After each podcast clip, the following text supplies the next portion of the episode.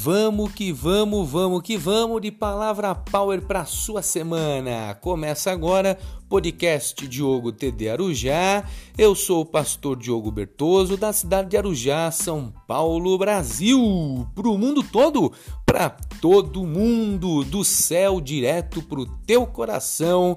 Eu tenho uma palavra que vai te abençoar. Esse podcast tem como objetivo injetar ânimo na sua veia, meu querido, injetar mais fé no teu coração, minha querida, levantar você, sustentar você, porque tem muita coisa boa para acontecer na tua vida, tem muito sonho que vai se cumprir, tem muita bênção que vai chegar e você precisa estar tá bem, firme nas promessas do Senhor de pé, com um sorrisão no rosto, sendo grato ao Senhor e sempre prostrado aos pés de Jesus. Amém? Eu quero mandar beijo e abraço, beijo, beijo, beijo, abraço, porque beijo e abraço não arranca pedaço. E eu quero mandar um beijo e abraço para você que tem nos ajudado a compartilhar, divulgar, anunciar, que tem nos apoiado, que tem mandado mensagem aqui no meu direct no Instagram, me apoiando, me incentivando, me motivado. Muito obrigado! Valeu, valeu! Valeu, bom demais saber que você está com a gente. Você de todos os lugares aí que tem agora nos ajudado. Muito obrigado, muito obrigado, muito obrigado. Mas agora vamos que mais interessa. Vamos do que nos importa, porque eu não estou aqui para falar de mim, eu estou aqui para falar da palavra de Deus. Bíblia na mão, caneta também aí do lado. Vamos que vamos, palavra power vai começar. Eu estou no livro de Marcos, capítulo de número 5, e eu quero ler com você do versículo 21 em diante. Está escrito assim: Passando Jesus por outra vez num barco para o outro lado, ajuntou-se a ele uma grande multidão.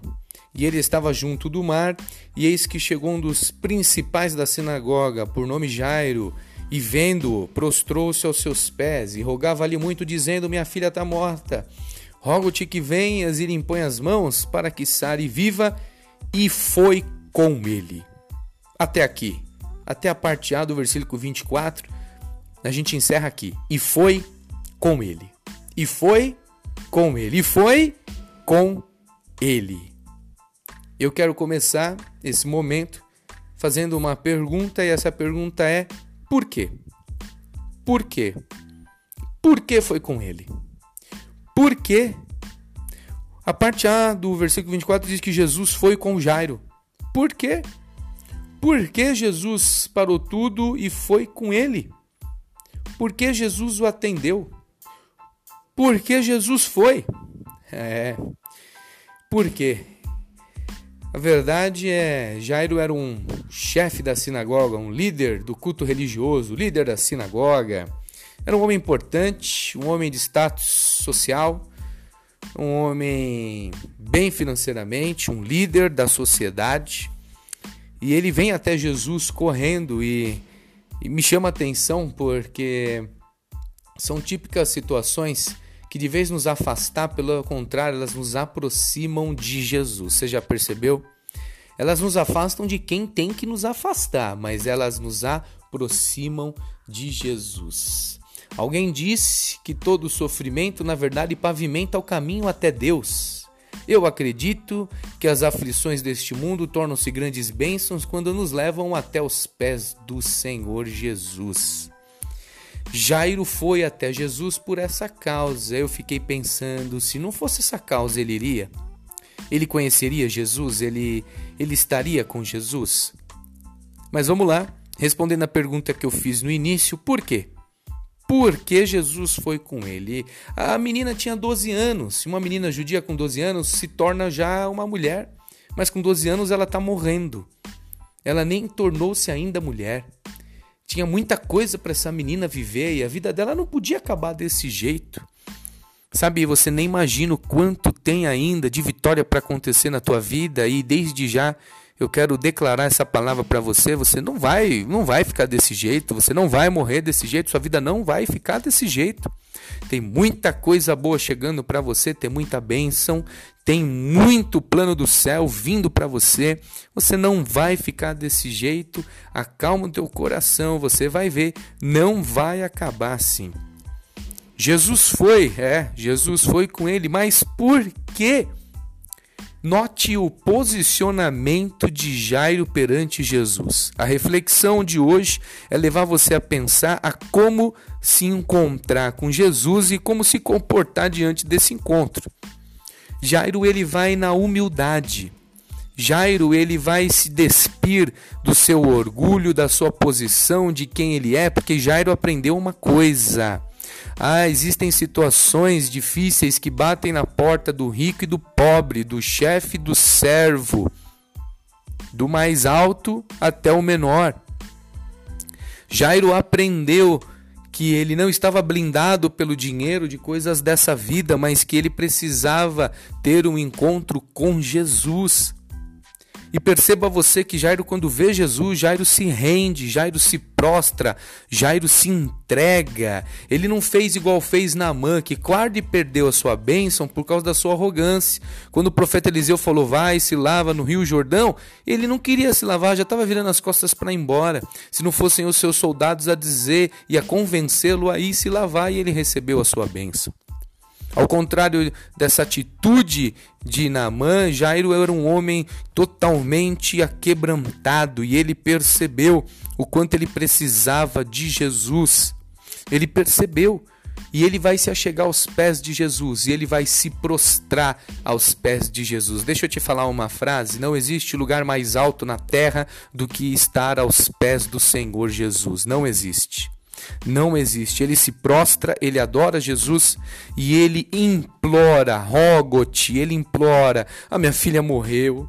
Será que o Senhor pode ir lá? Ele tem de misericórdia, ele não coloca os seus desejos, ele não coloca os seus predicados, ele não, ele não tem uma posição de exigência, mas ele clama pela misericórdia de Deus.